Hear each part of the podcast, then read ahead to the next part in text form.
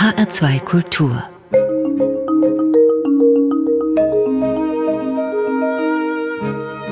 Doppelkopf Heute am Tisch mit Konstantia Gursi. Sie ist Komponistin, Dirigentin und Professorin und bei mir hier im Studio. Frau Gursi, schönen guten Tag. Ich grüße Sie. Sie leben seit 1987 in Deutschland. 1962 wurden Sie in Athen geboren. Ich fange mal mit einer ganz schwierigen Frage an, das Stichwort Heimat. Wie stark wirken denn Ihre griechischen Wurzeln auf Ihr Leben heutzutage? Mit der Zeit immer intensiver, weil ich empfinde, dass die aufrichtige Kommunikation der Musik gegenüber und mit dem Publikum basiert auf das Bewusstsein, woher komme ich. Und da Griechenland auch kein ähm, x-beliebiges Land ist, wenn ich das so sagen darf, und es hat sehr, sehr viel Tradition und sehr viel Geschichte, sehr viel Rhythmus, sehr viel Melodie. Nach ein paar Jahren ähm, in Berlin von meinem Studium habe ich gemerkt, wenn ich eine aufrichtige Sprache durch Musik kommunizieren möchte, dann soll ich doch anfangen, mit meinen musikalischen Wurzeln vertraut hm. zu werden. Wenn wir mal bei dem Bild der Wurzel bleiben, Bäume, Pflanzen bekommen ja über die Wurzeln ihr Wasser. Bekommen mhm. sie über ihre Wurzeln Inspiration? Ja, auf jeden Fall. Die direkte Inspiration ist nicht, also ich höre nicht so einen Song oder einen Rhythmus zu sagen, ja, ich mache etwas damit, sondern ähm, das, das, wir sind so aufgewachsen in Griechenland. Wir wachsen so mit dem Rhythmus und Melodie und ich lasse es eigentlich fließen. Ich habe das Vertrauen gewonnen, einfach ohne bewerten zu müssen, das in mir fließen zu lassen.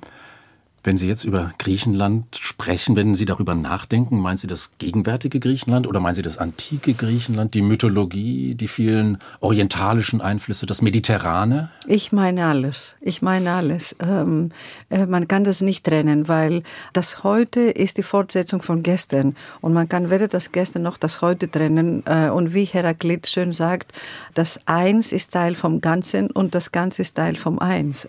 Und die Zeit ist auch zeitlos eigentlich? Können Sie vielleicht mal ganz kurz mit zwei, drei Stichpunkten sagen, wie denn das funktioniert, diese Inspiration? Also wie Sie sich inspirieren lassen? Sind das irgendwelche Melodien? Sind das irgendwelche Tonsysteme? Sind das irgendwelche Rhythmen? Sind das Instrumente? Mm, also die Inspiration eigentlich kommt aus einer Bewunderung einer plötzlichen Idee oder einer plötzlichen Bedürfnis oder einer Wahrnehmung. Es kann ein soziales Thema sein, es kann ein politisches Thema sein, es kann die Natur sein und die Natur nimmt sehr viel von meiner Zeit, die letzten Jahre zunehmend als Inspiration. Und aus der Bewunderung oder Notwendigkeit heraus über etwas sprechen zu möchten, zu wollen, dann kommt das ein nach dem anderen. Ich habe das Thema und dann suche ich die Töne, sagen wir so.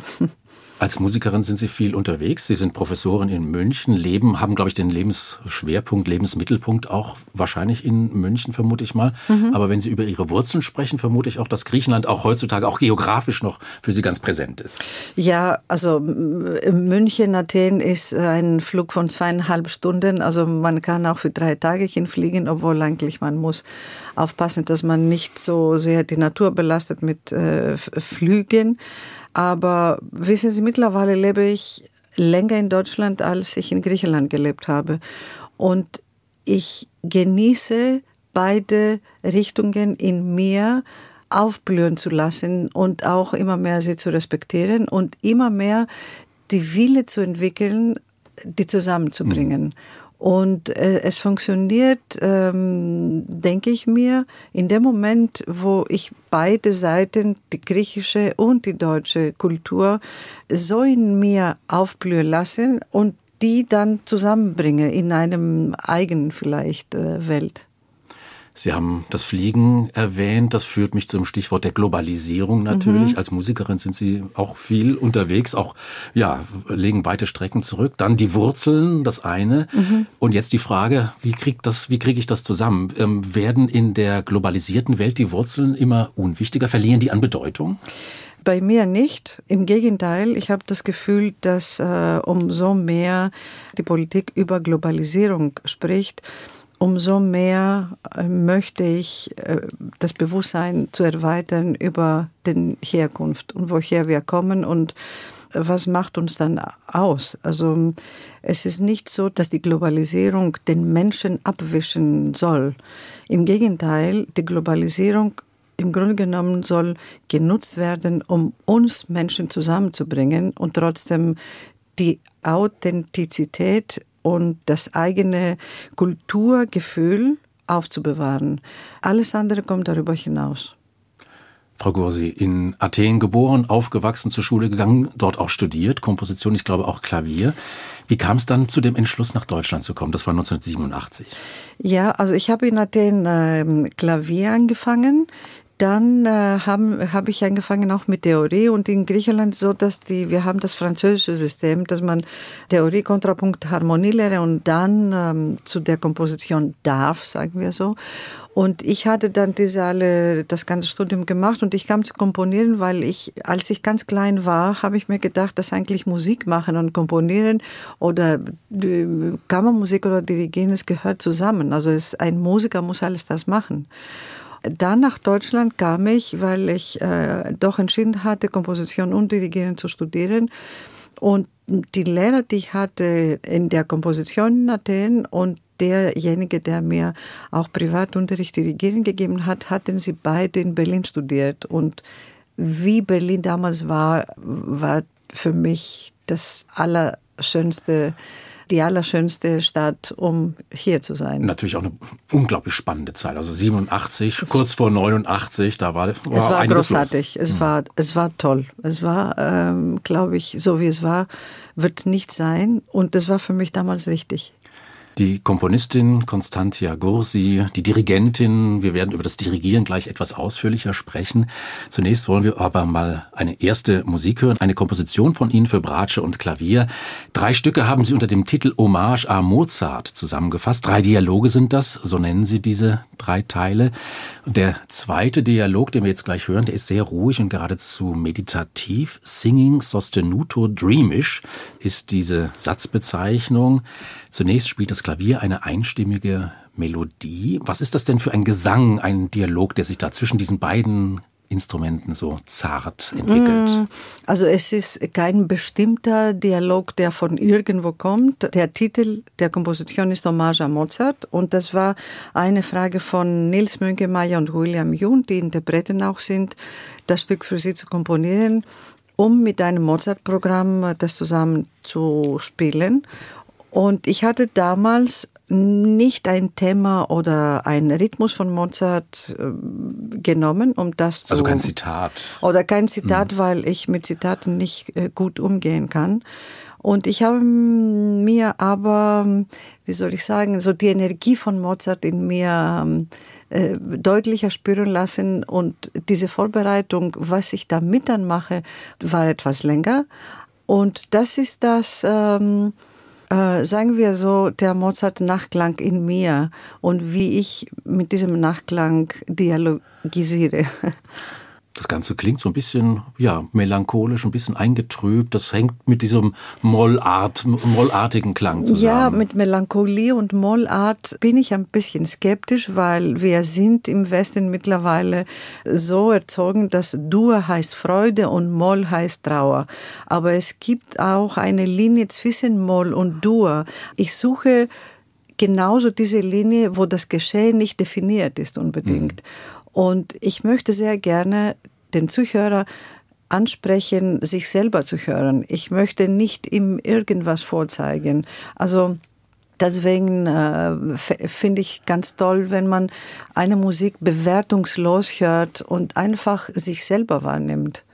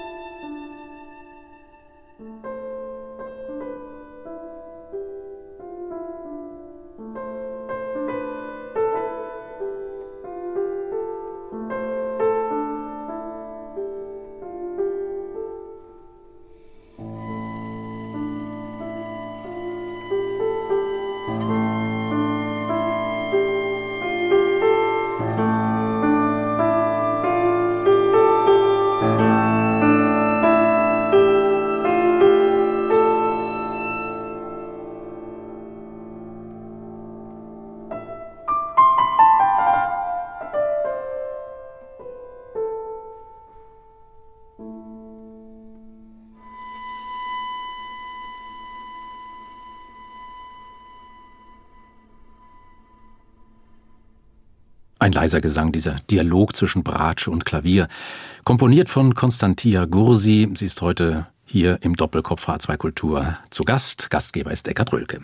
Am Klavier haben wir William Yoon gehört, an der Bratsche Nils Mönkemeyer. Er ist ja ein Star auf diesem Instrument, Frau Gursi. Wir haben seine wunderbare Musikalität eben gehört, den warmen Ton, das differenzierte Vibrato, das er einsetzt. Sie arbeiten eng mit Nils Mönkemeyer zusammen. Wie wichtig ist denn dieser Austausch zwischen der Komponistin und dem Interpreten? Also ich arbeite mit beiden Künstlern, also mit William Yoon auch zusammen, also separat und äh, auch als Duo es ist so, dass wenn du als oder wenn ich als Komponistin den, äh, den, den Instrumentalisten kenne, entsteht eine Selbstverständlichkeit in der Kommunikation, die schneller die Türen der Inspiration öffnet.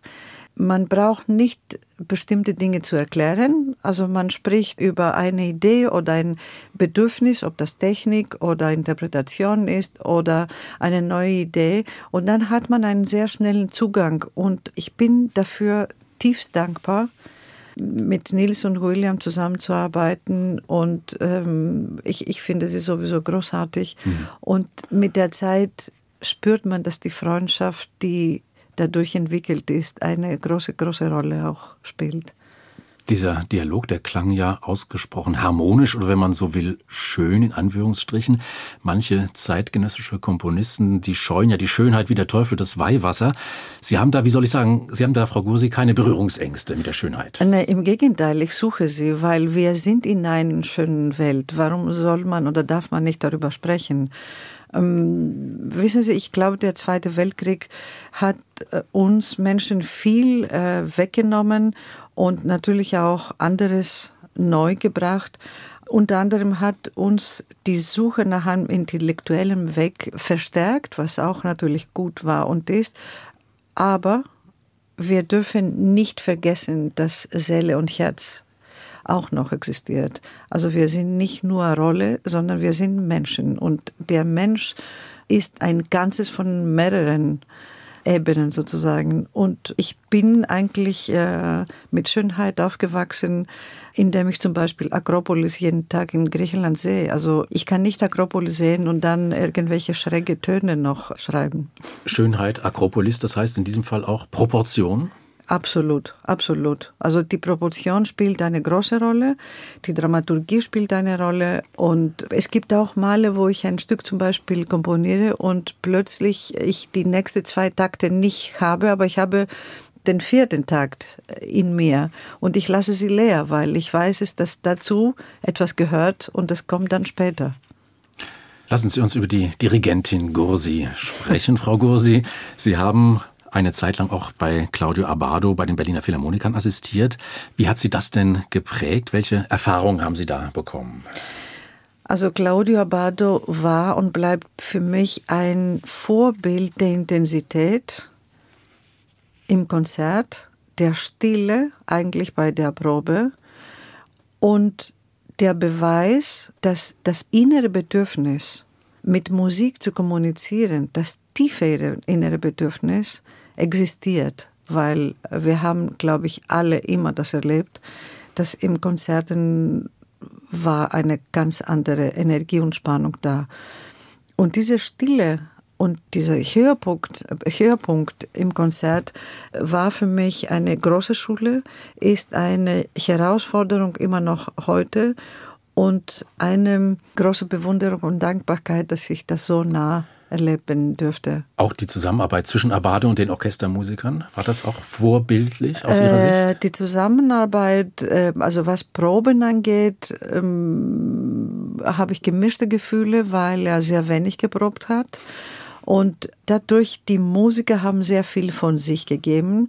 Ich weiß es immer noch nicht heute, ob das aus Vertrauen den Musiker gegenüber kam und Respekt oder aus einem Eigenentscheidung, nicht viel sagen zu wollen während der Probe. Und darauf zu vertrauen, dass es im Konzert dann zündet. Ja, ja, weil es sind auch großartige Musiker. Hm. Im Februar haben Sie, glaube ich, in Düsseldorf im Landtag von NRW an einem runden Tisch teilgenommen zum Thema Dirigentinnen an die Pulte. Mhm. Eigentlich wollte ich auf dieses Thema nicht zu sprechen kommen, in der Erwartung, dass wir über Selbstverständlichkeiten eigentlich ja nicht sprechen sollten mhm. hier in dieser Sendung. Dirigierende Frauen. Zeigt denn solch eine Veranstaltung, dass Frauen am Pult immer noch keine Selbstverständlichkeit sind? Das zeigt es auf jeden Fall. Nur, ich bin auch mittlerweile der Meinung, und ich wollte eigentlich am Anfang nicht teilnehmen. Am Ende und wegen Corona habe ich dann äh, doch Ja gesagt. Das war auch, glaube ich, auch richtig so. Ich glaube, umso mehr über eine Situation oder über ein Thema sprechen, wir füttern dieses Thema. Und letztendlich, es geht um Musik. Und die Musik hat nicht weibliche oder männliche Seite. Wenn man das richtig versteht, dann werden wir aufhören, darüber zu sprechen.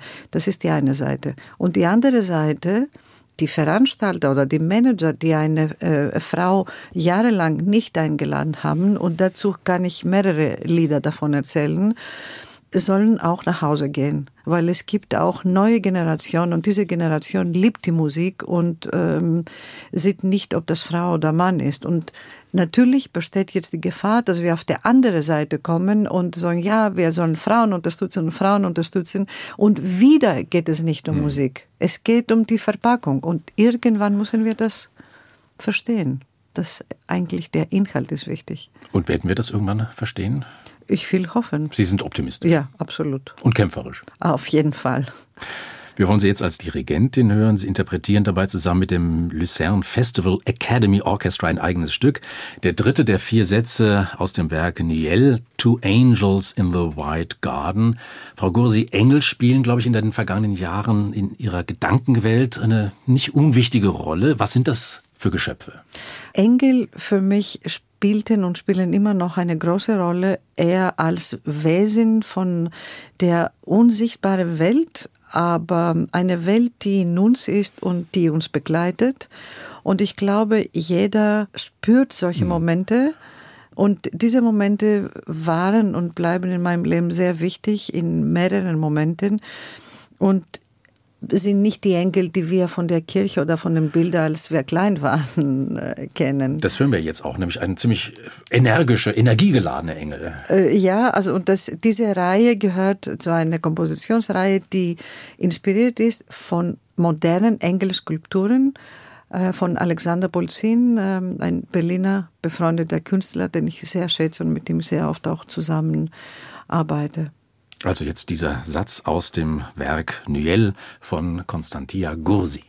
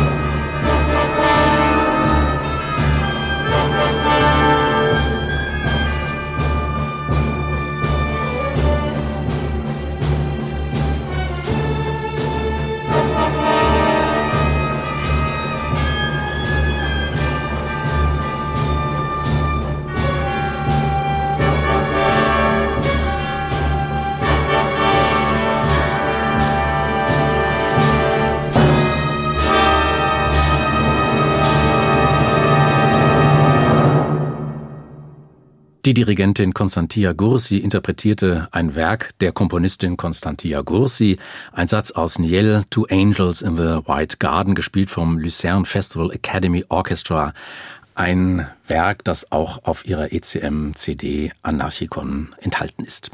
H2 Kultur Doppelkopf heute am Tisch mit der Musikerin Gursi. Gastgeber ist Eckhard Röhlke. Am Anfang hatte ich das schon gesagt, Frau Gursi. Sie sind seit 2002 Professorin an der Musikhochschule in München und zwar Professorin für Ensemble, Leitung, neue Musik. Wenn man als Instrumentalist Unterricht bekommt, dann kann man in Corona-Zeiten das irgendwie online von seinem Lehrer, seiner Lehrerin irgendwie mitgeteilt bekommen, diesen Unterricht.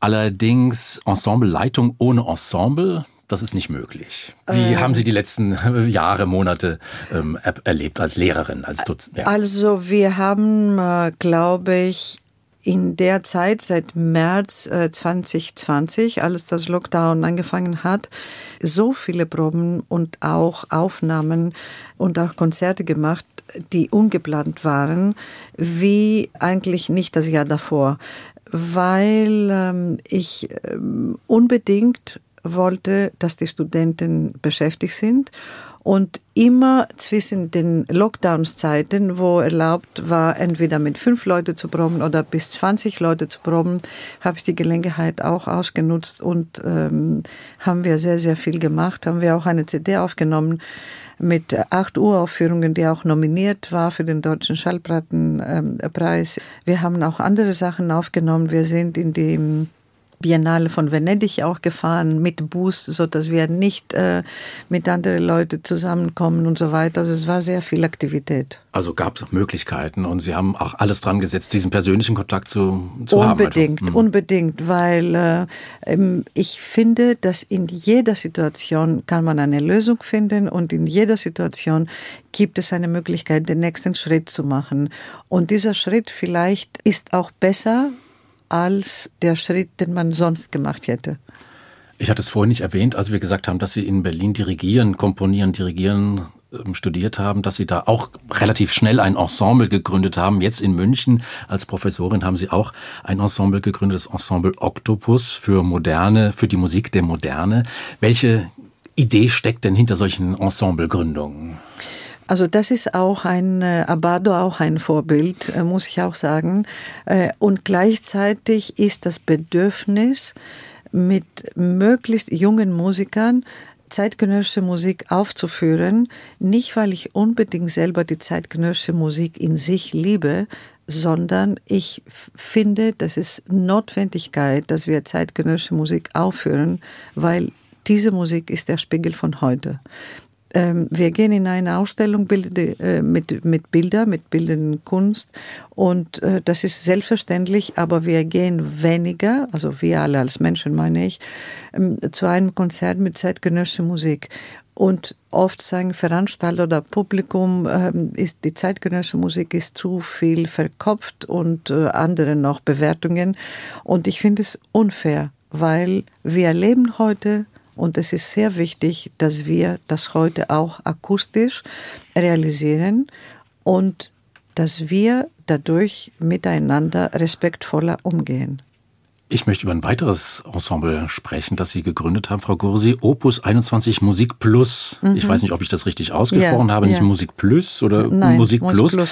Danach auch die Frage, was ist mit diesem Plus gemeint? Also mit dem Plus ist gemeint, dass man nicht äh, zeitgenössische Musik nur aufführt, sondern zeitgenössische Musik in Zusammenbeziehung mit äh, anderen Musikrichtungen, ob das Improvisation, Jazz, traditionelle Instrumente ist oder man mit zeitgenössischer Musik äh, Education-Programme macht oder mit zeitgenössischer Musik mit anderen Kunstformen auch zusammen ein neues Projekt, eine neue Idee entwickelt.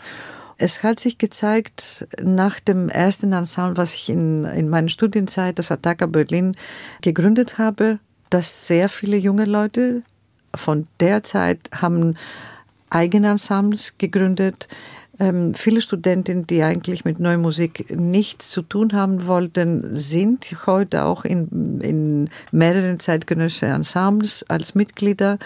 Danach war das Ensemble Echo in der Hans-Heißler Hochschule, was ich auch für acht äh, Jahre geleitet habe. In Berlin. In Berlin.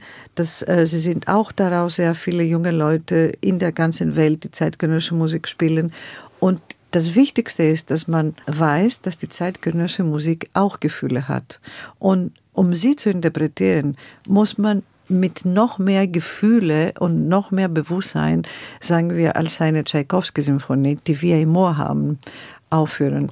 In dem Moment, wo das passiert und wir durch die zeitgenössische Musik Emotionen ausdrücken, können wir auch dem Publikum direkter auch erreichen. Sie haben es eben schon gesagt, Frau Gursi, Ihr Interesse auch an anderen Kunstformen, anderen Kunstrichtungen. Haben Sie eine Affinität zur Malerei, zum Film, zur Literatur oder vielleicht sogar zur Architektur? Ja, ich habe eine Affinität zu allen Richtungen, die Sie erwähnt haben. Ähm, ich bin in einem Haus aufgewachsen, wo Architektur eine große Rolle gespielt hat, weil mein älterer Bruder auch mit Architektur auch zu tun hat. Er ist auch ähm, Künstler.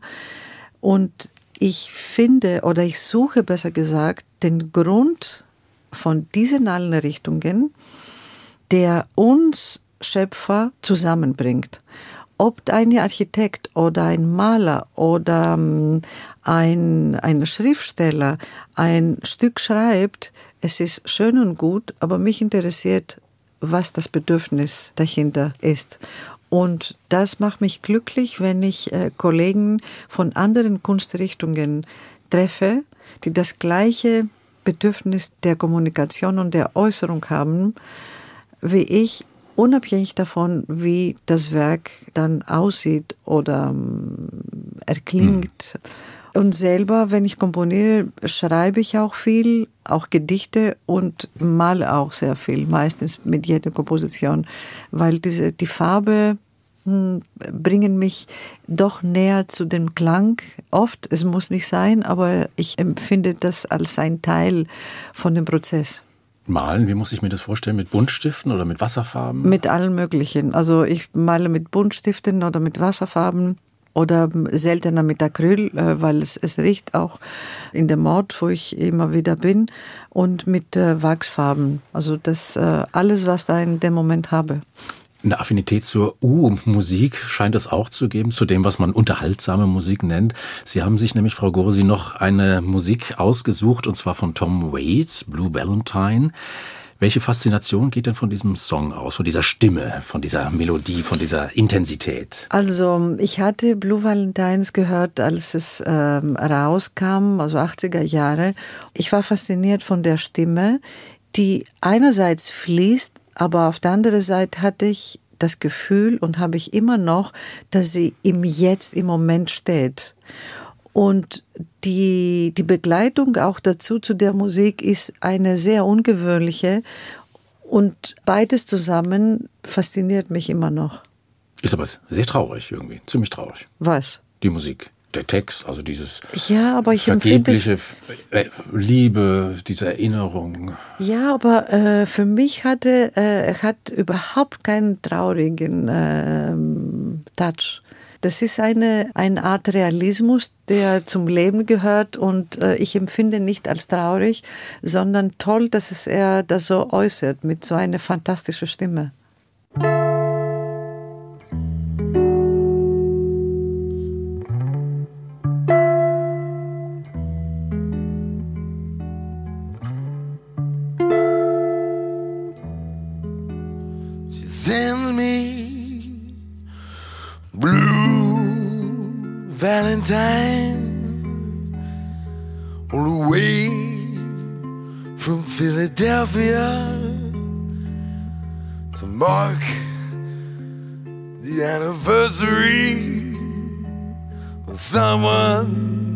I used to be.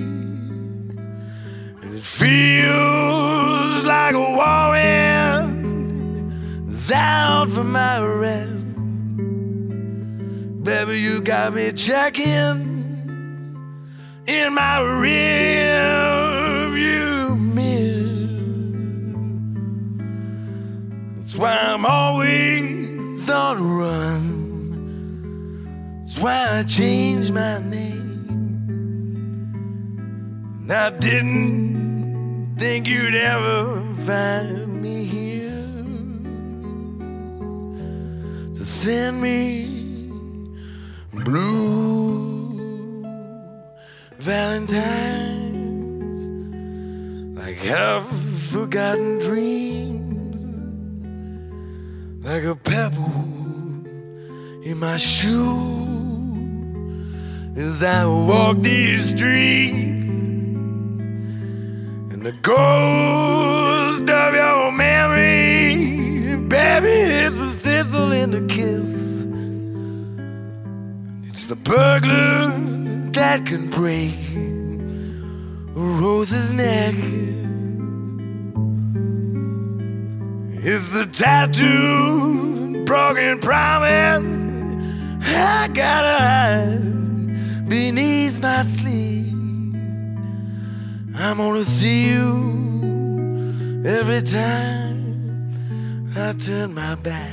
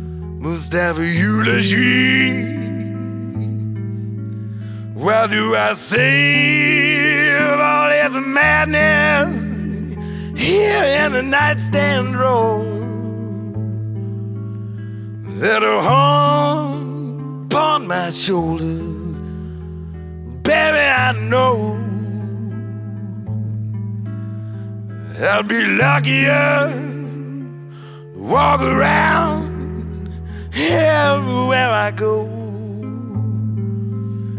with this blind, broken heart sleeps beneath my lapel.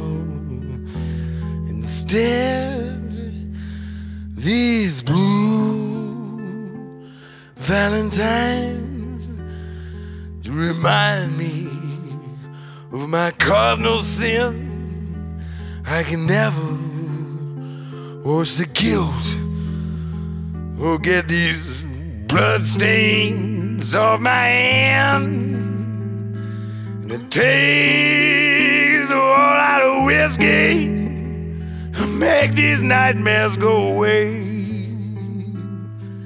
And I cut my bleeding heart out every night. And I'm gonna die just a little more on each St. Valentine's Day. Don't you remember? I promised I would write you these blue Valentines, blue Valentines, blue Valentines.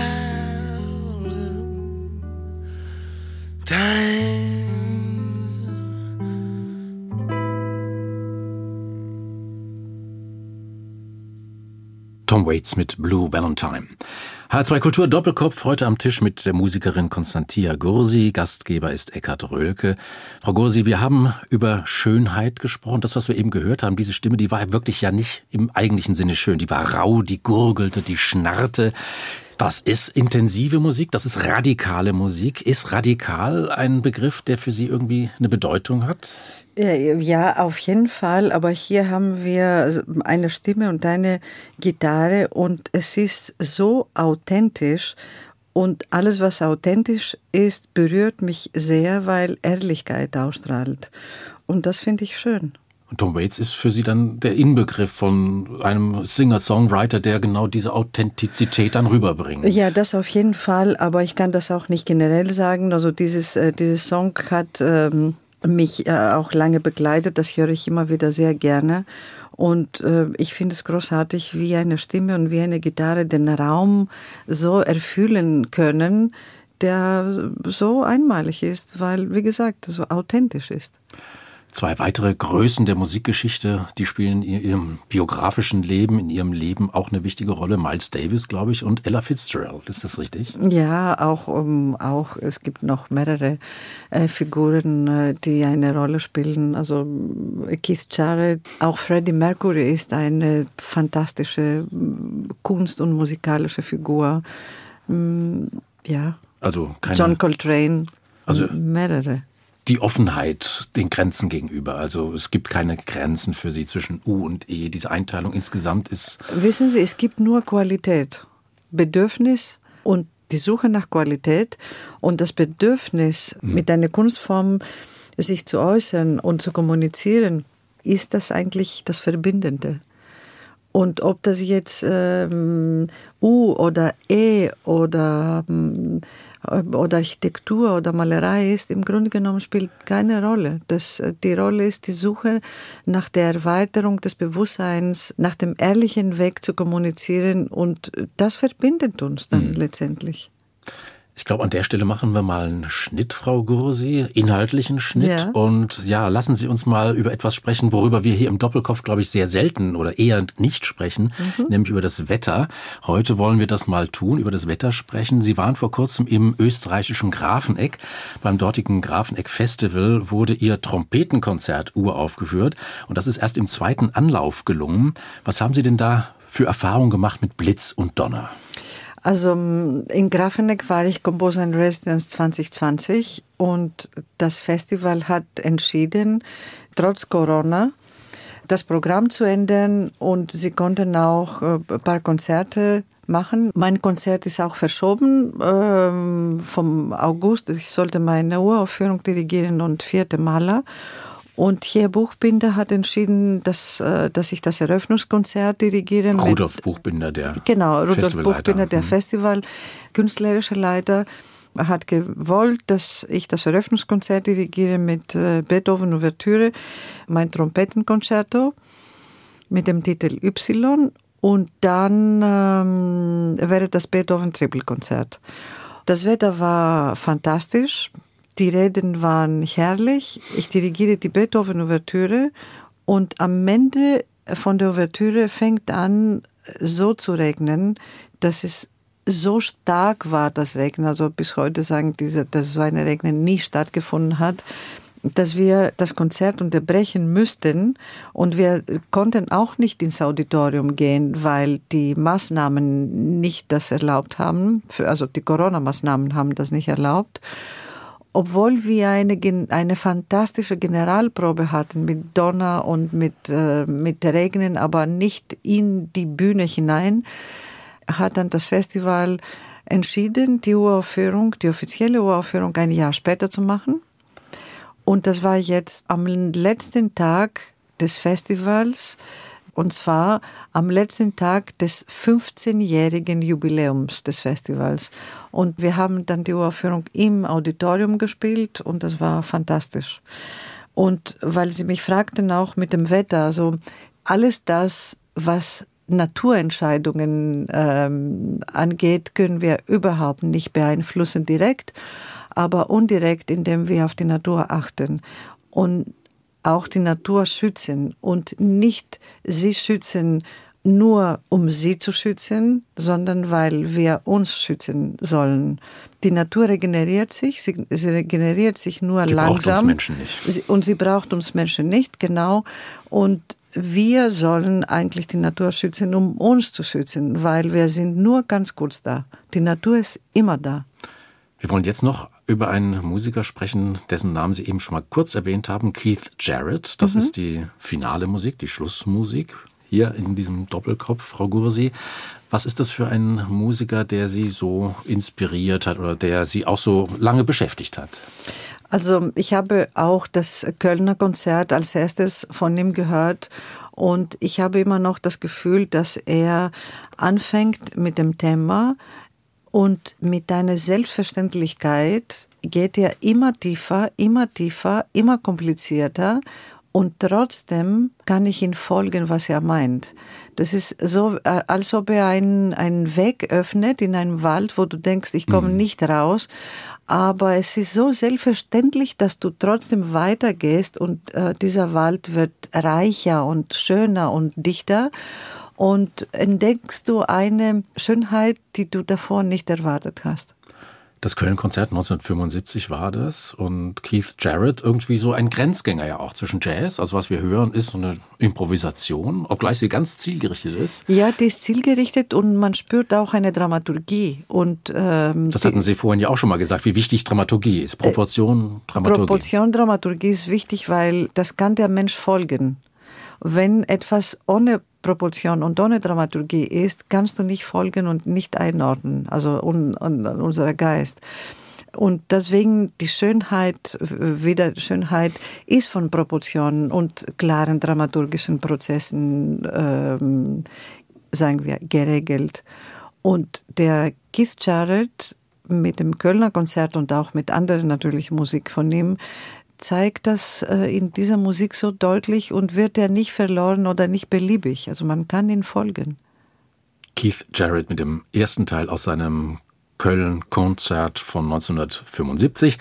Und damit sind wir am Ende unserer heutigen Doppelkopfsendung hier in H2 Kultur angekommen mit der Musikerin Konstantia Gursi, Gastgeber Weikert Rölke. Frau Gursi, ich danke Ihnen. Ich danke Ihnen, Herr Rölke.